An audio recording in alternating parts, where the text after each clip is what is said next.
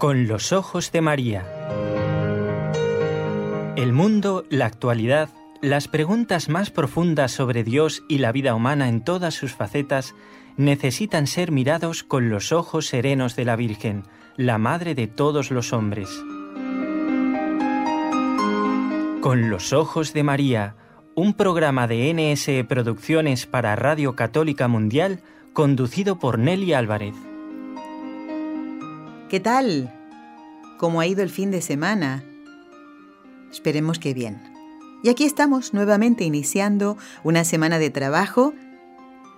Nos encontraremos no solo hoy, si Dios lo permite, el miércoles y el viernes. Ese es el horario, los días en que sale al aire con los ojos de María. Como ya tenemos a nuestro invitado en la línea telefónica, voy rapidito a decir quiénes son nuestros compañeros de trabajo, de la parte técnica. Jorge Grania en Radio Católica Mundial, que está en Birmingham, en Alabama, en Estados Unidos. Y desde la ciudad de Barcelona, con un día de mucho frío, pero con un sol estupendo y un cielo que nos recuerda cuál es nuestra verdadera patria, ¿eh? el cielo. Digo, desde la ciudad de Barcelona, Raúl García, con el equipo NSE, Nuestra Señora del Encuentro con Dios. ¿Por qué hablar de la Jerusalén celeste? Porque allí debemos aspirar todos y tenemos buenos ejemplos a seguir.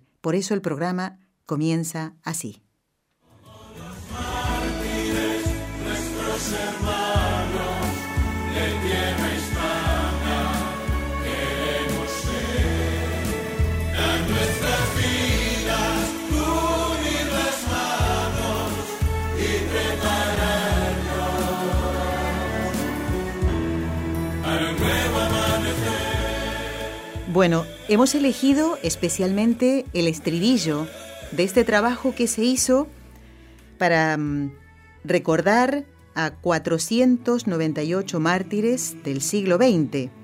Pero aquí vamos a incluirlos a todos. Este es un trabajo musical, una vigilia de oración que se hizo especialmente en honor de esos mártires, concretamente en el año 2007, que fueron beatificados en Roma. Pero hoy queremos ir eh, pues más allá. E, estos eh, hermanos de tierra hispana, de esos queremos hablar hoy. Por eso, anunciando el programa, decía, atención a los oyentes de Argentina, de Colombia, de Uruguay, de México, de Cuba. ¿Por qué? Hoy vamos a pasar el océano y recordar a esos mártires que dejaron su tierra, su familia y tal vez sus ambiciones personales para venir a España y dar su vida aquí por amor a Cristo. Ya está con nosotros el padre Jorge López Teulón, a quien debemos decirle muy buenas tardes porque él está en España. ¿Cómo se encuentra, padre Jorge? ¿Qué tal? Muy, buenas tardes. bueno, recordemos que el padre es sacerdote de la diócesis de Toledo, en España. Eh, capellán de un colegio de Talavera de la Reina, que tiene muchísimas alumnas, y postulador de las causas de los mártires de la provincia eclesiástica de Toledo. Y hoy queríamos hablar, Padre, de estos eh, mártires de habla hispana, no, eh, no de España, no nacidos aquí, y por eso queríamos, bueno, como hacer más universal, ¿no? Este, este programa. Padre, creo que para comenzar convendría eh, preguntarle si sabe por qué se han agrupado a todos los mártires en una misma fecha. Nosotros tendríamos que haberlo llamado a usted el lunes pasado. ¿Por, ¿Por, qué? Porque el 6 de noviembre se recuerda a los mártires del siglo XX en España. ¿Por qué agruparlos? Bueno, hablaríamos sobre todo de una razón pastoral, que es muy importante. Hablamos nosotros no de memoria histórica, sino que hablamos de celebración y, y la memoria es litúrgica, ¿no?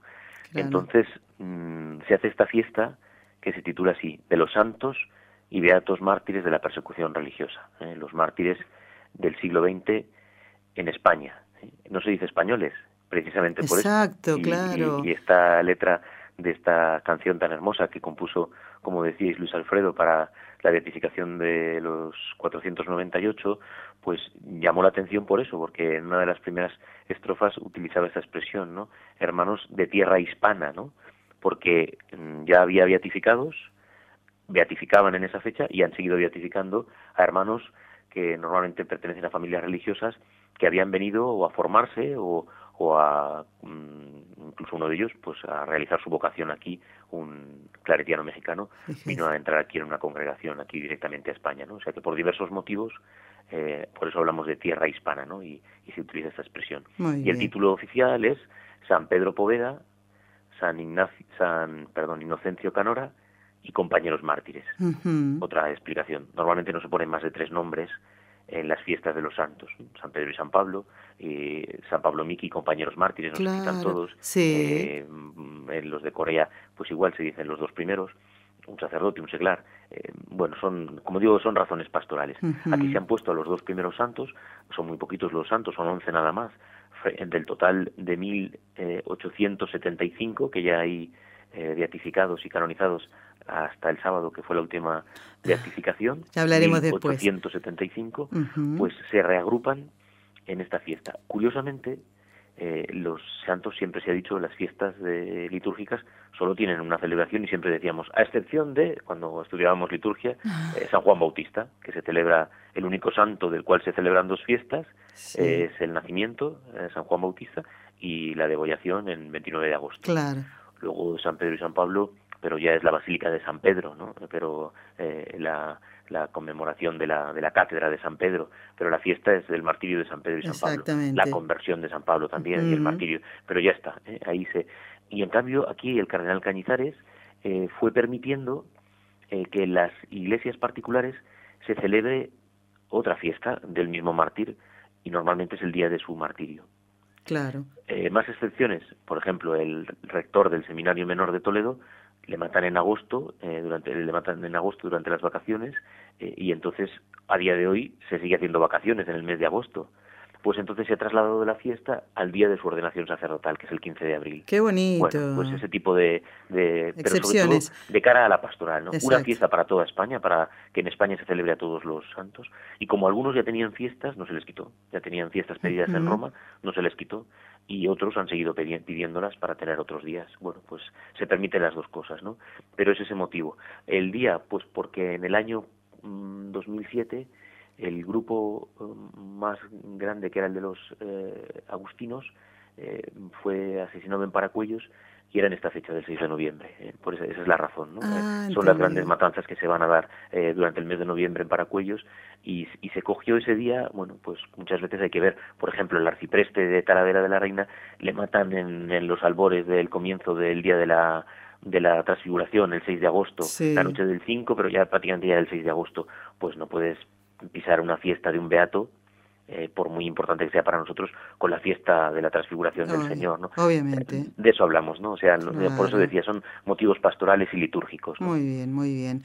Lo importante es recordar el ejemplo, ¿no? Como eh, el ejemplo de heroísmo cristiano, como decía el cardenal Amato en la homilía del sábado pasado, cuando beatificó a 60 mártires de la familia vicenciana y decía eso, ¿no?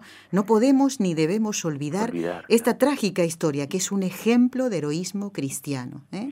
Luego, además, claro, al ser ya este grupito de santos, aunque ya digo que solo son 11, pues ya las fiestas se eh, hacen para toda la Iglesia universal, ¿no? Iba a decir se internacionalizan, pero eso es más un lenguaje.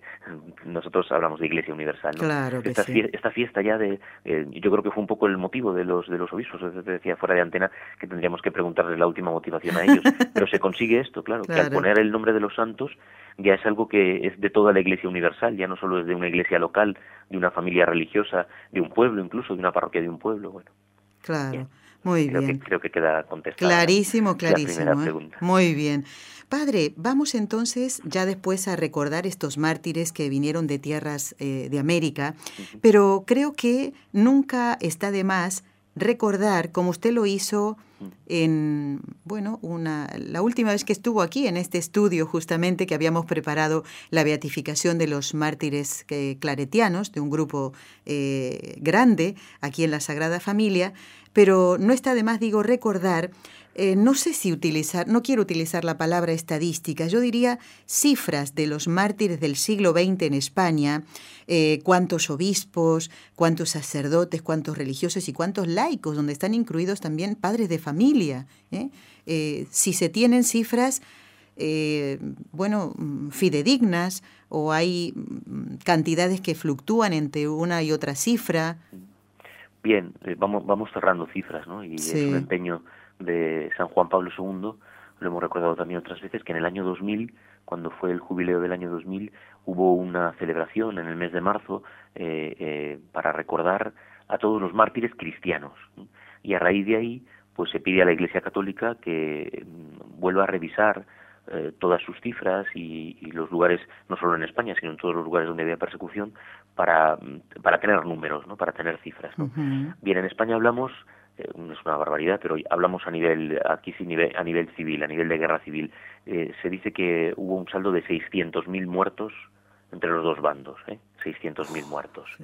dentro de ese periodo de, de la guerra civil, eh, en, una, en un abanico mucho más grande, y volvemos a insistir por enésima vez, hay que hablar de mártires de la persecución religiosa. Bien. Porque no solo es guerra civil, sino que en el año 34, decíamos, ya hay mártires, y por ejemplo hay mártires que por heridas de, esa persecución, pues que los han fusilado y se han quedado medio vivos, les han dejado en un hospital eh, recuperándose o muriéndose y se mueren, o sea que por las heridas del martirio, han muerto después del 1 de abril de 1939, que es cuando acaba la guerra. ¿eh? Con lo cual, uno, por, por, la, por la cronología y dos, porque nuestros mártires no fueron a ninguna guerra, prohibido decir mártires de la guerra. Exactamente. hablamos en, en, este marco, ¿no?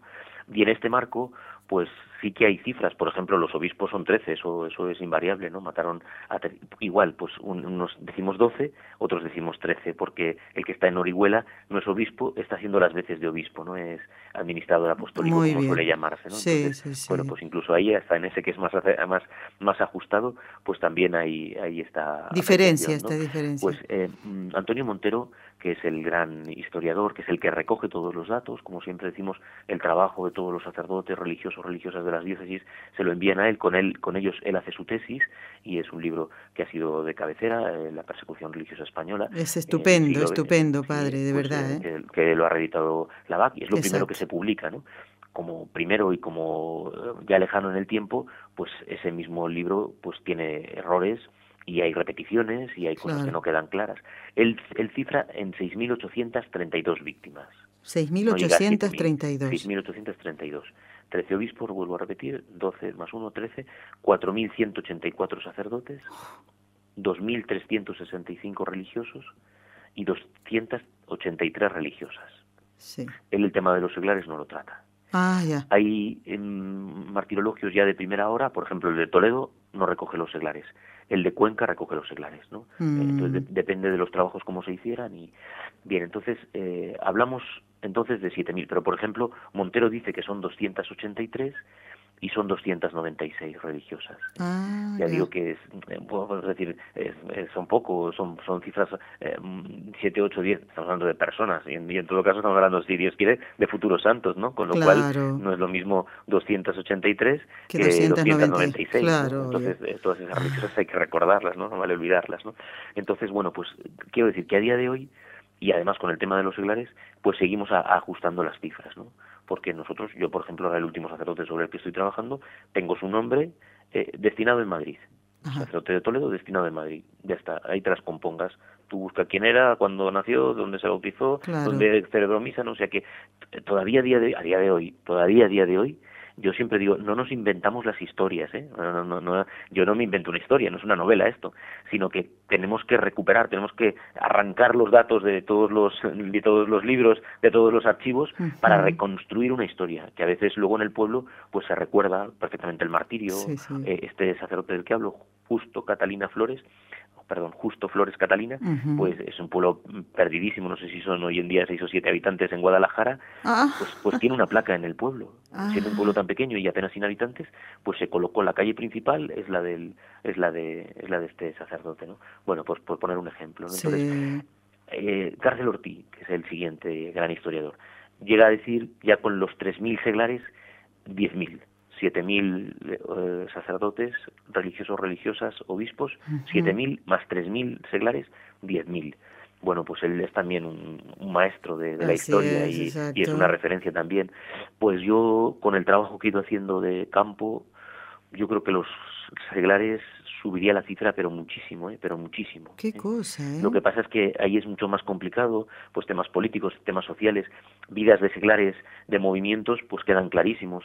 Eh, gente que entró en ayuntamientos, pues ya la estamos incluyendo en causas. Eh, directores de periódico incluso, que ya puedes decir ya con ciertas opiniones sociales y políticas, ¿no? Sí, sí. Pues, pues hay que ver todo eso. Nosotros también lo he recordado alguna vez. Tenemos a Jesús Requejo, congresista en el Congreso de los Diputados, pues hay que ir a ver eh, las, los documentos del Congreso de los Diputados, pues cuando habla, habla para denunciar que ya no han dejado sacar a las procesiones en Semana Santa, que ha Ah. habido problemas con las procesiones del Corpus. Bueno, pues ya es verdad, es un político, pero que está defendiendo la Iglesia Católica, ¿no? Entonces, claro. pues todo eso cuesta mucho más de ver. Pero mm, así, asesinados por mm, víctimas de la persecución religiosa, él dice 3.000, yo creo que esa cifra se podía doblar perfectamente. Él me imagino que se ciña a lo que, eh, porque luego muchas veces hay cifras de los que podrían llegar a ser beatificados y de los que nosotros tenemos ciencia cierta de que son mártires. En la Puebla de Montalbán hay una placa con cinco, en un pueblo de Toledo, hay una placa con cinco mártires de la adoración nocturna, tenemos sus nombres, un poco de su vida, pero no está abierto su proceso. A lo mejor algún día se abre. Claro. Pero entonces muchas veces también, por, por eso digo que, que este baile de, cif- de cifras muchas veces es pues porque no hay procesos abiertos y se puede o no se puede, ¿no? Y por eso. Qué trabajo, padre. Y también, bueno, aprovecho, ya que hemos nombrado a Monseñor Montero, a Cárcel eh, Ortiz, no puedo dejar de nombrar al padre Jorge López Teulón, que hoy es nuestro invitado, porque yo mm, tengo que decirlo de verdad, a mí me ha ayudado muchísimo a querer a los mártires y, a valorar ese sacrificio eh, que hicieron de entregar su vida por amor a Dios, gracias a, un regalo que me han hecho. eh. En un cumpleaños y en otro, pues eh, he recibido estos libros que, que el padre Jorge López Teulón ha escrito y que es El mártir de cada día, eh, con las historias de cada uno de ellos. Y usted se ha quedado corto, no ha podido hacer en dos tomos todo, padre. No, no, para, para nada. Eso Entonces- fue una cosa que hicimos en el blog, en Religión en Libertad, y fue en el 2011, cuando se cumplían 75 años de los mártires, que, bueno, pues como, como se hace un poco también de manera periodística, ¿no? Sí. A tal hora, en tal sitio, matan, ¿no? Para que el titular Claro. fuera muy, ¿no? Y entonces pues ya contábamos la... Y claro, el mismo día no se podían contar más historias que una, ¿no? Y a veces eran muy largas, ¿no? Entonces estuvimos desde julio, desde que matan al primer sacerdote en Sevilla, un, no, a un salesiano en Sevilla, el 21 de julio, hasta mm, cuando matan al obispo de Barcelona el 3 de diciembre. Todos los días estuvimos publicando un artículo. Fue un trabajo ímprobo. Ímprobo, y cuando ya estaba hecho eso, dijeron, pues ahora el resto de meses, ¿no? Y estuvimos trabajando ahí, pues para poder Claro. pues dar a conocer, sobre todo los primeros meses en enero, febrero de esa publicación, pues explicar todo, porque muchas veces tú, como tú te lo sabes, pues te crees que todo el mundo lo entiende y lo sabe, ¿no? Sí. Pero es muy importante Sí, explicar sí, pues todas las consecuencias y cómo se llega a esta persecución. Exacto, es importante. ¿Sabe por qué, padre? Yo vengo de Argentina. En los países de América se ha mentido tanto sobre lo que fue la guerra civil y la persecución que es bueno, por eso no vamos a cansarnos de, usted dirá, otra vez me están preguntando lo mismo, pero Sí, que es importante, padre, ¿eh? Yo lo repito las veces que haga falta Sí, ahora sí, mismo. sí. Y, y yo sigo aprendiendo, ¿eh? porque no puedes tener en la cabeza ni todos los datos ni conocerlo todo. Pues ahora mismo con la mm, vicepostuladora de esta causa de los licencianos, en una conferencia, pues ella explicaba una cosa que yo había leído, pero tengo que buscar el dato, porque luego hay que, hay que puntualizar siempre todo, ¿no? Ella recordaba que en los años 30 en Rusia hay un congreso antidios, en donde Ah. se dice, tenemos que ir contra la iglesia de esta manera, contra las instituciones eh, de educación y contra las instituciones de caridad. Porque los pobres son nuestros, para que sigan siendo pobres, pero dicen ellos, pero son nuestros, no de ellos. Sí, sí, Y ellos nos los tienen quitados.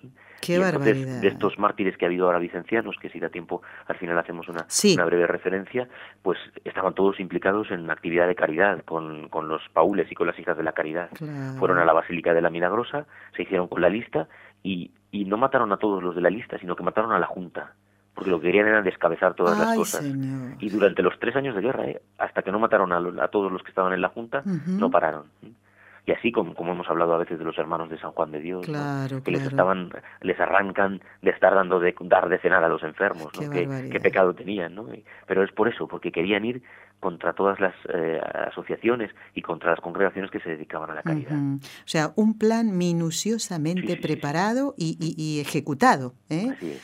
Pues padre, hoy que era bueno que hiciéramos esta, que usted hiciera eh, esta introducción con todos estos datos y demás.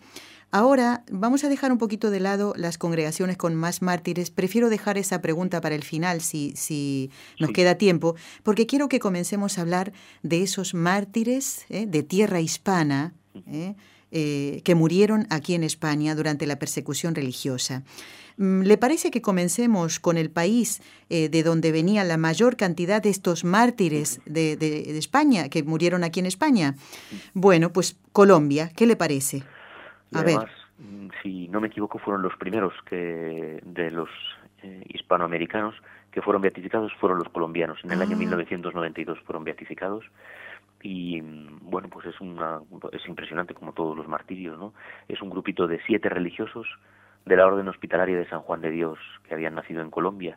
Bueno yo creo que aunque ajustemos un poco el tiempo a la gente de, de Allende los Mares de los que están les les, eh, les gustará escuchar el nombre los apellidos y por lo menos la población donde nacieron. por supuesto claro que sí pues, padre. eh, el, el beato Rubén de Jesús López Aguilar que era de Concepción de Antioquía Arturo Ayala Niño, que era de Paya, de, de Bocayá, de Boyacá, Boyacá. Colombia, Juan Bautista Velázquez Peláez, que era natural de Jardín, de una población también de Colombia, Eugenio Ramírez Salazar, de La Ceja, de Antioquía, de Paco Caldas era Esteban Maya Gutiérrez, el, hermano Melquiades Ramírez Zuloaga era de Sonsón, de Antioquía también, de, de, esta región de Antioquía era la mayoría, y Gaspar Páez Perdomo, que era del municipio, era de una vereda de la Unión, en el municipio de Ayepe, en Huila.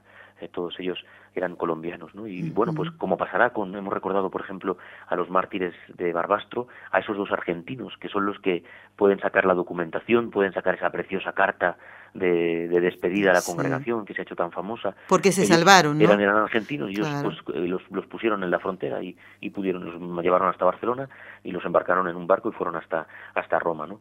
Pero eh, otros muchos, ¿no? Entonces a este grupo, eh, primero el, el cónsul andaba detrás de ellos para, mm, bueno, poderlos recoger. Estaban en la comunidad de Cienpozuelos de Madrid y una de las cosas que dice la, nota biográfica es que pertenecían a familias campesinas católicas de diversas regiones de Colombia y habían venido, habían ingresado en la orden hospitalaria allí en Colombia y habían venido aquí para formarse y profundizar en la enfermería, en, en, todo ese campo de, de, la enfermería que es en lo que ellos trabajan y sobre todo en la formación religiosa.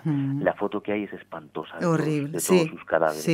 Eh, recogidos eh, de Madrid van a Barcelona pensándose lo mismo que van a poder coger un barco y, y, marcharse y ya anda detrás el, el, cónsul de Colombia se llamaba Ignacio Ortiz Lozano porque quería recuperarlos a todos para quería salvarlos, claro, para poderlos mandar a, a, su patria no porque bueno pues en guerra es una cosa por eso digo que ahora sí ahora sí que hay que utilizar el término guerra civil en una guerra civil es algo que se respeta no y ni esto se respeta ni esto se respeta de verdad sí sí sí. pues es, es impresionante no el, el testimonio bueno pues eso como les les llevaron a fue además todo muy rápido no cuando yo creo que incluso parece ser que en el relato, sabiendo que les estaba buscando, les encierran en una prisión en la calle Balmes, ahí en Barcelona, y cuando el cónsul quiso ir a buscarles, en la madrugada del 9 de agosto de 1936, eran todos jóvenes, no he dicho la edad, pero 1908, 1909, 1909, 13, o sea que eran chavales de 20, 30 años todos, pues cuando le avisaron, pues ya él solo llegó a poder recoger los cuerpos y, foto y fotografiarlos. Es impresionante. Es impresionante eso, sí, sí. Eh, aquí, en, en, el Hospital Clínico de Barcelona. Así es. ¿Verdad? Ahí, ahí los encontró. Y este hombre es un, es un seglar. Eh, yo tuve la oportunidad de leer esa, ese escrito que hizo después de, de esa búsqueda y al final el encuentro ¿no? Eh, con los cadáveres. es impresionante. bueno, que usted pone en uno de los libros, padre, El mártir de cada día, y, y realmente impresiona impresiona la impresión de este hombre al ver esa montaña de cadáveres en donde estuvo buscando a estos siete hermanos hospitalarios de San Juan de Dios en el hospital clínico. Impresionante. Pero padre, no son los únicos eh, eh, nacidos en Colombia, hay alguien más, ¿no? Eso es. Estos eran hospitalarios, ahora solo es uno. Es claretiano y fue beatificado en el año 2013. Esta beatificación del 92 fue en Roma, las hacía Juan Pablo II, San Juan Pablo II en Roma, pero esta ya es en este eh, pontificado del Papa Francisco, en esa gran beatificación que hubo de 522 en Tarragona, que también fue una celebración espectacular. Impresionante, ¿eh? Pues este también era de Antioquía, era, un joven antioqueño, Jesús Aníbal Gómez Gómez. Además, en Tarso, que es esta, localidad también de Antioquía, de Colombia, eh, se ve que hay mucha peregrinación al lugar de nacimiento. Hay muchos ah. sitios en donde se ha, se ha fomentado eh, la devoción. sí, sí, el que se pueda conocer, ¿no? Y, el que se pueda y el que se pueda ir a, visitar a, los lugares de, de, nacimiento y donde este esta criatura había ingresado en los claretianos allí en Colombia, ¿no? entonces pues donde había eh, los, con 11 años ingresó en los claretianos 11 pues años donde, un, niñito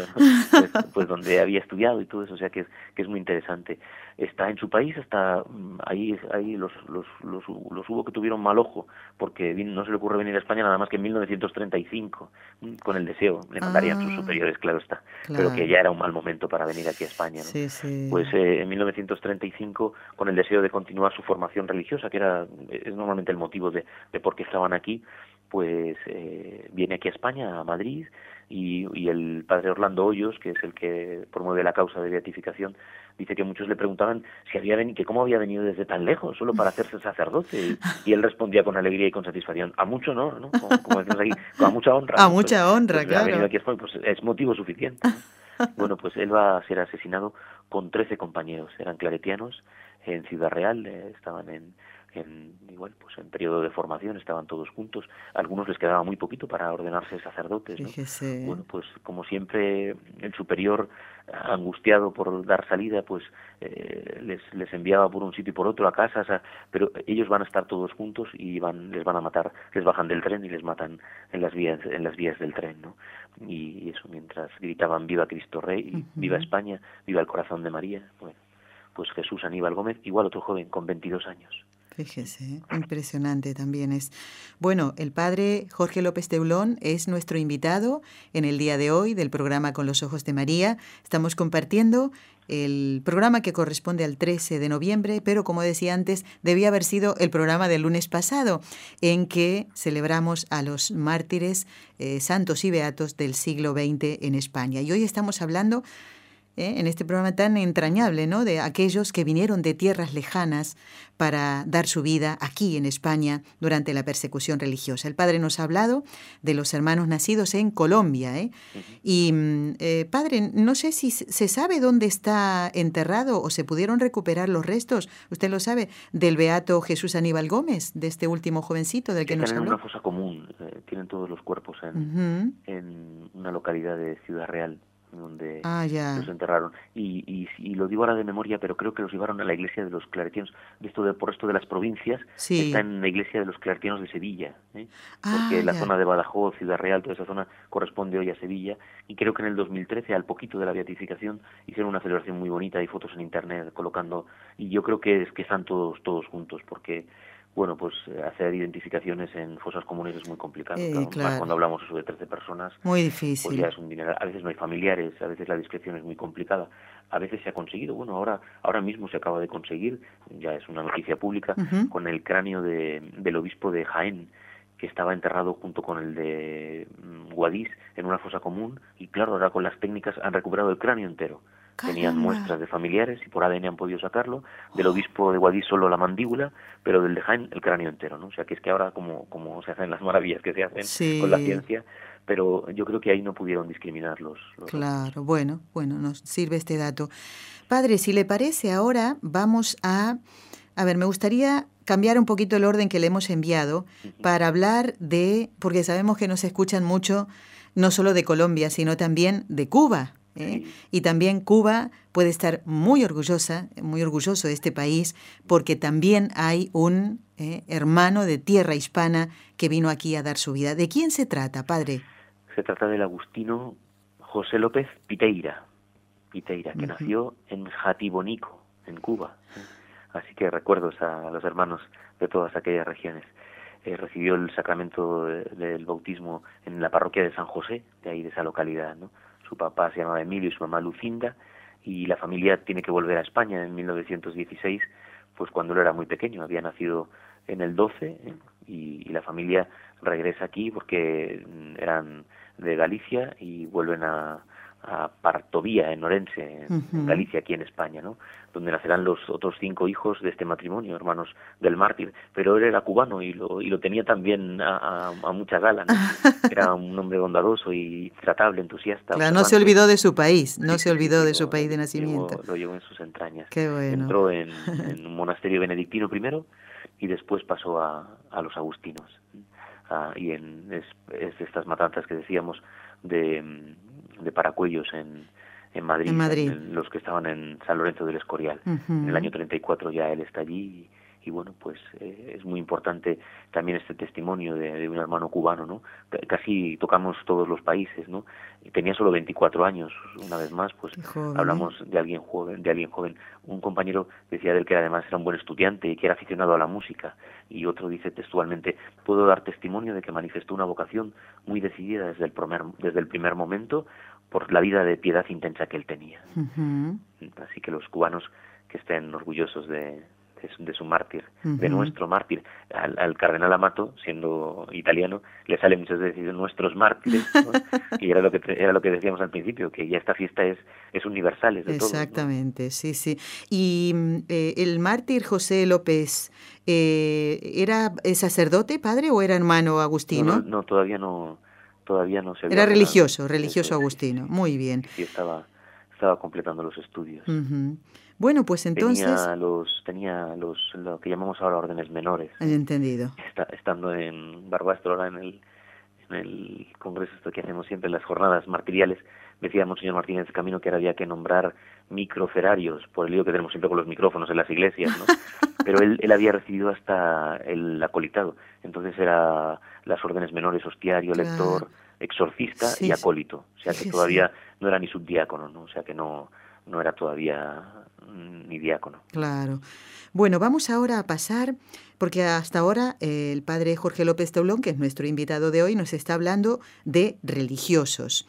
Pero eh, entre este grupo de... Sí. Perdona, que, que, se, que sí, sí, me, me he saltado este dato. Sí que le, le ordena de diácono un obispo de Vietnam, que ah. estaba de paso por el Escorial. Sí, sí, ahora me, ahora me acuerdo, es que son tantos datos imposibles. Sí, sí.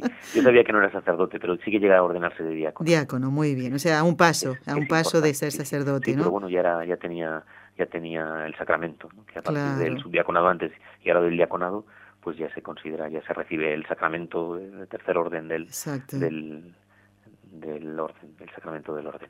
Disculpa, perdona. No, no, todo vale, ¿no? Y a nuestros hermanos cubanos, pues les, eh, les interesa, ¿no? Saber esto.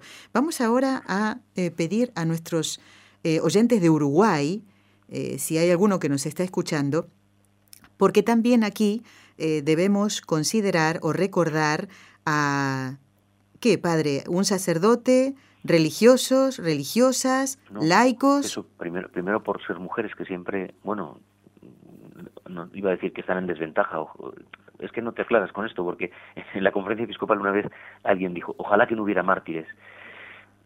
¿Qué? Es una, es una nota, cuentan, seguimos, ¿eh? seguimos aprendiendo todos. Cuentan de San Pío X, que se va al Colegio Español de Roma y les pregunta, ¿cuáles son las notas características de la Iglesia? Qué bueno. Un, avispado en que se dice, una santa católica y apostólica. Y dice San Pío X, ya, seguro, ya, nada más. Y otro dice, y romana. Claro, estaban en Roma, además en el colegio romano y romana. Y, dice San Pío algo más. Y todos se callan. Y dice, perseguida. ¿Mm? La iglesia es perseguida, no podemos no podemos no tener mártires. Dice Jesús que seremos llevados a los tribunales. Y si no, malo. Cuando no nos llevan a los tribunales, malo. ¿no? Cuando todo bueno, pues bien. es verdad que hay menos mujeres y encima hay menos seglares, ¿no? Pero hablamos de dos mujeres, de dos señoritas, de dos, de dos eh, hermanas, además, carnales, Dolores y Consuelo Aguiar Mella Díaz. Eran hermanas mm, del vicecónsul honorario de Uruguay que ah. estaban aquí en, en España, ¿no? Proclamada la República, pues empezó todo el jaleo. Ellas habían eh, ingresado ya casi de niñas, porque como estaban con este hermano suyo, eh, con, con unas religiosas, y, y bueno, pues desde, desde el principio, eh, pues él está como asustado. No hay una declaración que el mismo Teófilo, el hermano, viviendo en Madrid durante la guerra civil en el año 1936, eh, unos milicianos detuvieron a una hermana de mi marido, cuenta la cuñada, que se llamaba Dolores. Estaban con las religiosas escolapias. Entonces, este grupito beatificado eh, eran unas hermanas escolapias mártires, ocho monjas escolapias, y, estas dos seglares, ¿no? Y bueno, pues es un poco como ese, como, además enseguida apareció, con mucho dolor apareció en Uruguay en los periódicos, ¿no? Ah, la noticia. Un periódico que se titulaba El País, que se llama también El País, ahí en, en Uruguay, sí. con el lenguaje ese de antes, ¿no? Fusilaron en Madrid a distinguidas compatriotas, las señoritas Aguilar. El 23 de ah. septiembre de 1936 aparece en el periódico, ¿eh? o en el diario El Mundo de Puerto Rico, dijo que los captores vestían overall y lucían pañuelos rojos atados al cuello, al cuello y señaló que un miliciano le confesó a Teófilo que sus hermanas fueron llevadas de paseo, que era lo mismo que decirles Las fueron que habían sido ejecutadas. ejecutadas, claro. Y, llama la atención por eso, por el tema de las legaciones, de, de, los consulados, eso que como decíamos antes, que es una cosa que se, que se respetaba, ¿no? Pero algún historiador dice que, la, que el Frente Popular nunca respetó nada, nunca le dio igual incluso como que por internacionalizar el problema agredía de esta manera, ¿no? Y como decías al, al, principio, todo esto ha estado tapado muchas veces en los países hispanos y en Europa también. ¿eh? así. Y en el caso de estas hermanas, padre, eh, claro, uno anda por la calle, eh, los uruguayos pues tienen rasgos que no les distinguen de un español, por ejemplo, ¿no? Eh, no tenían ellas algo que les distinguiera porque podríamos decir que tenían inmunidad diplomática, deberían haberla tenido mm, por ser de otro país. Eh, porque el caso de ellas, no sé, esto no no no se sabe. Mm. No, no, la tenían y deberían haberla tenido, claro, y de hecho cuando el hermano se pone un poco como en la otra historia del, del de Colombia, cuando el hermano se pone a, a buscar, claro, no es un, es un vicecónsul, no estamos hablando de, de, un, de un alcalde de un pueblecito pequeño nuestro de España, era un hombre con una representación, no era el, además vicecónsul honorario, pues eh, era porque tenía ya eh, cierto prestigio reconocido, ¿no? Pero, pero no, no, no, o sea que como digo, no respetaban, ¿no? Y ellas es verdad que como habían ingresado en las escolapias de Carabanchel y, y su familia se había tenido que trasladar aquí a Madrid, no siendo ellas niñas, bueno, pues a veces mm, no, no sé decir eso, si, si el deje lo habían perdido o el seguramente, sí, pero, pero, pero, sí que es cierto que pues a una de ellas en las fotografías la ves con un, con un poquito de peineta española en, de, de, alguna fiesta o la fotografía, ¿no? Entonces, bueno, pues eh, si ellas tampoco lo dijeron, y, y, y, no parece y, y, él no, no pudo dar con ellos, ¿no? Claro. Pues eh, todo documento diplomático se sabe, por eso digo que no había un respeto, porque sí que es verdad que se sabe que llevaban el brazalete de, Uruguay, del, país, ¿no? Iban, iban identificadas con documentos diplomáticos. Me refiero que, que no queda claro si ellas dijeron no nos hagan nada, que somos uruguayas, pero van, si van con un brazalete del país, pues estaba claro. Se los arrancaron la documentación y todo, y bueno, pues las fusilaron con las, con las demás, ¿no? Cuando fueron a buscarlas, pues ya y encima, bueno, pues eso nos lo ahorramos, como decimos otras veces, pero el, el martirio fue salvaje. ¿eh? Qué barbaridad. El martirio fue salvaje, ¿no? Y cuando, cuando fueron a, cuando recuperaron los, los cuerpos la familia, pues fue ya no solo el desconsuelo de, la muerte, sino pues eso, el, horror de contemplar cómo habían quedado los cuerpos. y ya también hay fotografías y son del, rostro, que era normalmente de lo que lo hacían para reconocer luego los cadáveres, y era, y era Impresionante. una cosa desconsoladora. Qué barbaridad. Bueno, seguimos en el programa de hoy y vamos avanzando eh, con nuestro invitado en conocer estas historias eh, de estos mártires de tierra hispana. Eh, y vamos ahora a un país también desde donde nos escuchan muchos oyentes, padre, y nos lo hacen saber a través de llamadas telefónicas y de correos. Estoy hablando de México. ¿eh? México lindo y querido. Exactamente, también hubo mm, mártires que nacieron en México, ¿verdad? ¿O cuántos son? Sí, sí, hay dos, un carmelita mm, mayor y un dominico jovencito. Y, y, la vida del mayor es curioso porque, bueno, pues también eh, nació en el rancho Aguacaliente, en Atotonilco, en el Alto y mm, pues eh, estaba casado, era el séptimo, ah. él era el séptimo de doce hijos y se casó con, con Rosa Orozco, se vivían en la Ciudad de México y después de es un caso curioso de esas cosas. Yo, he conocido a una religiosa que sus padres también lo hicieron. Tras ocho años de matrimonio, decidieron ambos iniciar la vida religiosa. Fíjese. Viajaron a Roma, para ver las posibilidades y eh, se, tiene que pedir un indulto apostólico. Claro. Se lo otorgaron en marzo de 1935, volvemos otra vez a la fecha, ¿no? Eh, tenemos aquí un, un escolapio que su hermana se casó se, casa, se casaba y la casó el 18 de julio de 1936, que es cuando estalla la, la, la guerra, era domingo, es cuando estalla la, la, guerra y la pues era un mal día para estar en ningún sitio, ¿no? Pues el año 35 ya era, ya era un mal momento, ¿no? Pero bueno, ellos consiguen el indulto y vinieron a España. Gabriel, que era como se llamaba con el nombre de, de, Mundo, entró en los Carmelitas Descalzos y cambió su nombre por José María. José María es el Beato José María Escoto Ruiz y, ella ingresó en las Salesas de Barcelona. Ah. Así que, bueno, pues el 14 de octubre de 1935 él vistió por primera vez el hábito de novicio. Tampoco era muy mayor, ¿no? Pero bueno, pues eso, había nacido en 1878, pues ya tampoco era un niño, ¿no? Y, profesó sus votos un año después. Eh, la persecución religiosa le impidió esa profesión, tuvo que abandonar el convento, fue apresado, 57 años tenía que, las matemáticas a veces bailan, fue asesinado en Cervera con otros 12 religiosos el 29 de julio de 1936. Luego lo que hablamos, que eh, ¿por qué persecución? Cuando les habían matado, quemaron los cuerpos con gasolina, esparcieron por los campos de cultivo los restos, los, los, los, los, lo que quedó. Fíjese. Y después los que vinieron ya cuando se recuperó la, todavía encontraron restos y los recogieron huesos y lo recogieron todos. Este fue beatificado en el 2007 en Roma por Benedicto XVI. Y el otro es el beato Reginaldo Hernández Ramírez, es un joven, el, el, resumen un poco de la historia es que huye eh, de la persecución cristera y muere aquí en la persecución española. Lo que es los, son los caminos de Dios, Padre. ¿eh? Tenía 27 años este era de San Miguel el Alto, Jalisco, en México, y era jovencito, como digo, se murió. ¿Y de qué congregación era, padre? Dominico. Era dominico, el hermano Reginaldo. Con 27 años, eh, un poco lo que decíamos antes, había entrado en, allí en México, en el colegio de San Juan de los Lagos, en Jalisco, eh, había entrado en el seminario diocesano de Guadalajara, y debido a la persecución de, de Plutarco Elías Calles, el seminario fue confiscado, tuvo que, o sea que, que, hubo una, aunque no, aunque no estuvo para que le mataran, pero sufrió cierta persecución, tuvo que dejar sus estudios por culpa de la persecución, ¿no? Y había un predicador y misionero muy famoso, mexicano, el padre Mariano Navarro, que era dominico, que le invitó a, a, ir con él a España, ¿no? Y entonces profesará en, en Asturias, cambiará su nombre por el de, era, por el de Reginaldo, y hasta que en el año 33, este sí que es sacerdote, se pudo ordenar el 10 de junio de, 1936, de 1933. colaboraba, en revistas, tiene un libro publicado, tenía un fácil un don de lenguas, eh, tenía facilidad para los idiomas y bueno, pues se dice de él que era afabilísimo, que era muy caritativo, que era muy mortificado, humilde, servicial. pues hasta que el 13 de agosto eh, de 1936, estando en, en Madrid, fue llevado a la checa de lista en la ciudad de Madrid eh, un señor que había, un asesino que se llamaba Agapito García Tadei, y allí mismo, pues en el Paseo de la Castellana, parece ser que lo fusilaron.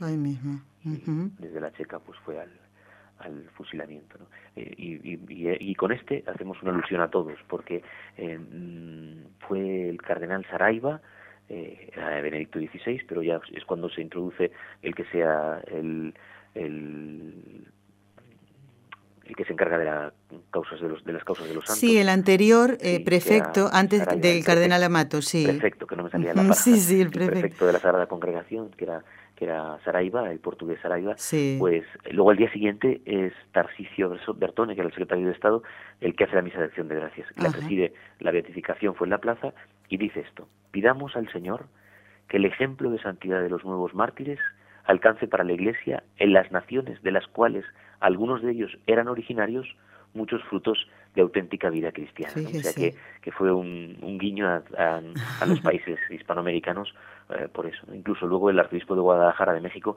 el famoso cardenal Juan Sandoval Íñiguez, recordó que igual que hubo mexicanos que murieron en España, como estos dos eh, que hemos recordado, pues también hubo españoles que fueron sacrificados por su fe en México, ¿no? un claretiano, por ejemplo. Exactamente. Solá, así que es también un testimonio tremendo. Es cierto. Dijo, aquí ¿Eh? en México una persecución sangrienta del 26 al 29 y en España 10 años después del 36 al 39. Así son los caminos de Dios. Padre, vamos ahora a rezar las tres Ave Marías y luego les pido eh, a los que están escuchando desde Argentina, porque no podemos olvidarnos eh, del primer santo argentino, hay que decir.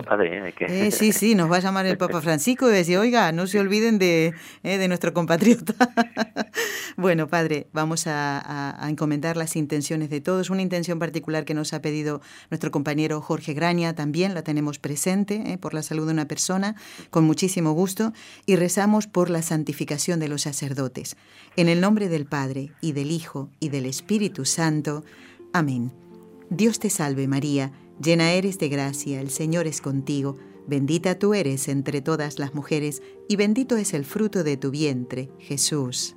Santa María, Madre de Dios, ruega por nosotros pecadores, ahora y en la hora de nuestra muerte. Amén. Dios te salve María, llena eres de gracia, el Señor es contigo, bendita tú eres entre todas las mujeres, y bendito es el fruto de tu vientre, Jesús. Santa María, Madre de Dios, ruega por nosotros, pecadores, ahora y en la hora de nuestra muerte. Amén.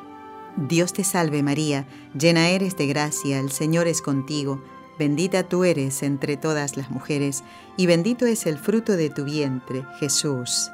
Santa María, Madre de Dios, ruega por nosotros pecadores, ahora y en la hora de nuestra muerte. Amén. Quiero recordarles antes de seguir con esta entrevista al padre, nos quedan unos 10 mm, minutos, un poquito menos, pero... Lo, resumimos bien. ¿no? no, tranquilo, padre, no quiero olvidarme de esto porque es muy importante para todos los oyentes que siguen la serie Salvación eh, que grabó este equipo de trabajo el año pasado en Fátima como preparación al centenario. Y hoy ustedes pueden ver en YouTube en NSETV Radio, repito, en YouTube NSETV Radio, el capítulo número 12 de Salvación, donde van a poder, junto con la hermana María Esther García, eh, eh, reflexionar sobre la esencia del mensaje de Fátima. Les hará mucho bien, no se lo pierdan. Tienen que buscar en YouTube NSETV Radio con este título, Salvación, el mensaje de Fátima, capítulo 12. ¿Eh? Salvación, el mensaje de Fátima, capítulo 12, en YouTube. Y también invito al padre Jorge López Teulón a que lo pueda ver. También le hará mucho bien, porque esto es para todos. Padre, eh, vamos a ver, el mártir... Recapitulemos. Recapitulemos, de sí. los 1875 mártires canonizados y beatificados, 14 son hispanoamericanos, 8 colombianos, 2 uruguayas, 2 mexicanos, un cubano y por último, que es el más importante, porque es santo. ¿eh? Ha sido el primer santo eh, nacido en Argentina, hasta que ha llegado el, el famoso cura Brochero, eh, José Gabriel del Rosario Brochero, Exacto. hasta el año 16, 2016, pues fue canonizado en 1999, era el primer santo de la Iglesia Católica nacido en Argentina. Se trata de San Benito de Jesús, su nombre civil era Héctor Valdivieso Sáez, que además era natural de Buenos Aires. Argentina. Y era un hermano de las escuelas cristianas, de hermano de la Salle. Y además, por el tema que hemos dicho al principio de, de las fechas y de la persecución religiosa, no muere en los días de la guerra civil, muere en el año 1934, en, en la Revolución de Asturias del 34. Es un testimonio, lo hemos hablado otras veces, son los famosos mártires de Turón, un grupo de hermanos de la Salle y el padre pasionista, este que decíamos al principio, inocente, que Inocencio, Inocencio. perdón, que era el que, que es el que preside todo el grupo de, de mártires, ¿no?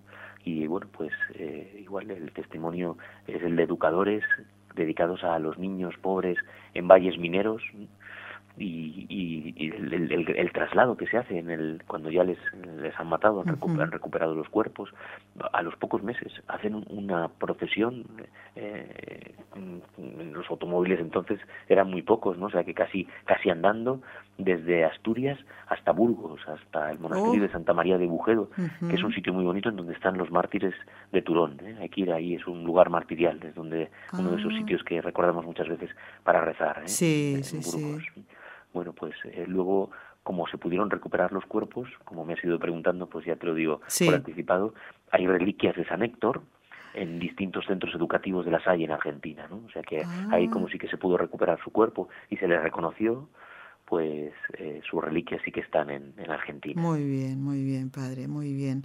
Y él eh, fue canonizado, se puede decir, eh, el primer grupo de canonizados, ¿no? De, de, la, de la persecución religiosa. Sí, fueron los primeros porque luego vendrá San Pedro Poveda pero fueron beatificados en el 90, fueron también casi de los primeros. Sí. Los hermanos de la Salle han trabajado también muy bien. Qué bien, ¿no? esto. sacar a sus religiosos. Es importante esto, ¿verdad, padre? Que se mueva, eh, entre comillas, la congregación a la que pertenecían hombres muertos de esta manera, ¿no? Es un testimonio y así lo hemos ido viendo en todas las familias religiosas, ¿no? Pues este fin de semana veíamos vibrar a toda la familia vicenciana. Solo había dos hijas de la caridad, pero ya han beatificado a muchísimas en Tarragona y, y en otras ocasiones en, en Roma también, ¿no? A los padres paules, a, los movimientos de seclares, ¿no? A los congregantes de la medalla milagrosa que se llamaban entonces, ¿no? Y eso y es porque ha habido religiosos que con empeño, en este caso religiosas, es una la, hermana Josefina eh, Salvado, pues eh, que, han que han trabajado durante décadas para sacar esto adelante, ¿no? Entonces, eh, pues es, es, meritorio y hay que reconocerlo y hay que agradecérselo. Gracias a ellos Por supuesto. tenemos ahora estos santos, eso es así. Claro, es verdad. Y estos mártires que fueron beatificados el sábado en, en Madrid, padre, eh, no, no, sé si se lo pregunté o usted ya lo dijo, ¿cuántos eran? ¿Eran todos eh, eh, sacerdotes y, y, estas dos hermanas, hijas de la caridad, o cómo se distribuyen las cifras? Eran 60 60, ellos han dicho de la familia vicenciana, que es como, porque además estaban haciendo el 400 eh, aniversario, los 400 años de lo que llaman la, el carisma vicenciano, lo, que, lo que mueve a, San Vicente Paula todas sus obras, ¿no?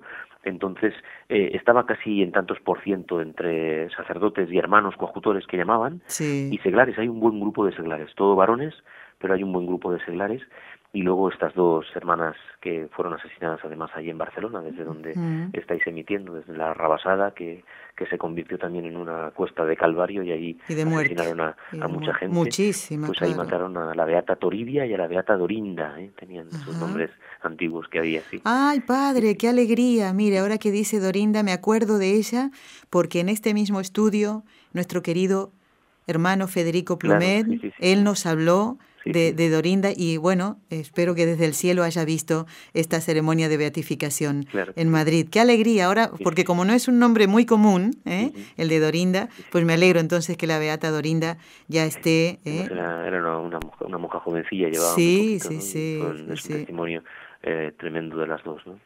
Bueno, Padre, ha sido un programa precioso, entrañable, especialmente para nuestros hermanos que escuchan desde Colombia, Uruguay, México, Cuba y Argentina, y para la familia vicenciana también, porque recordemos que los hijos espirituales de San Vicente de Paul están trabajando en todo el mundo.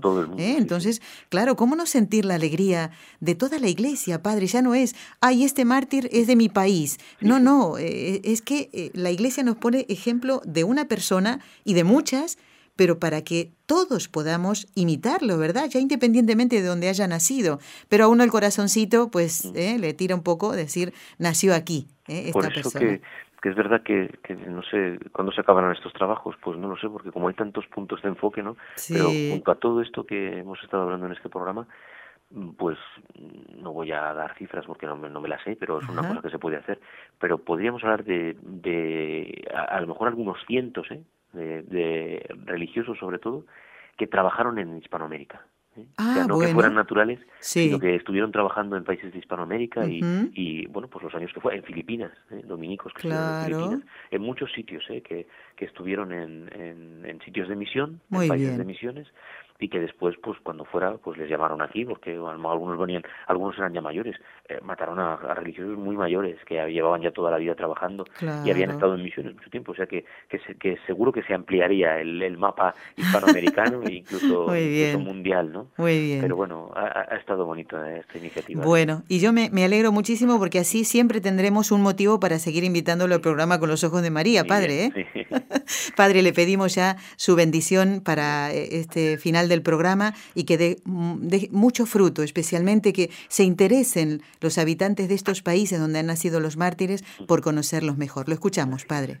con, poniendo los ojos en, la Virgen de Guadalupe, emperatriz de toda Hispanoamérica, pues pedimos la bendición de Dios Todopoderoso. El Señor esté con vos, con el Señor esté con ustedes. Y con tu espíritu. Y la bendición de Dios Todopoderoso, Padre, Hijo y Espíritu Santo, descienda sobre ustedes y permanezca siempre. Amén. Amén lo hemos hecho al, al more hispano. Exactamente, muy bien. Damos las gracias. ¿eh? no, no, hemos dejado que nadie pregunte. Eso es, no, no, no. Que, que, así se quedan también con ganas ellos. Claro que sí. Gracias, Padre Jorge López Teblón. Igualmente a usted. Saludamos al Padre que es sacerdote de la diócesis de Toledo en España, postulador de las causas de los mártires de la provincia eclesiástica de Toledo. Los esperamos el próximo miércoles en Con los Ojos de María. Vamos a seguir conociendo la historia de Eva Lavalier. ¿Eh? del espectáculo. Adiós. Gracias. Has escuchado un programa de NSE Producciones para Radio Católica Mundial.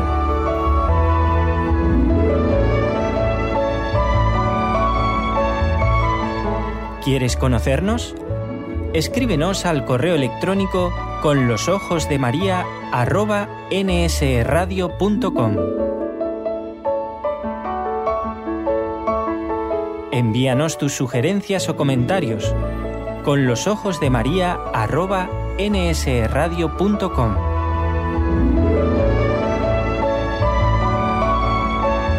Te esperamos.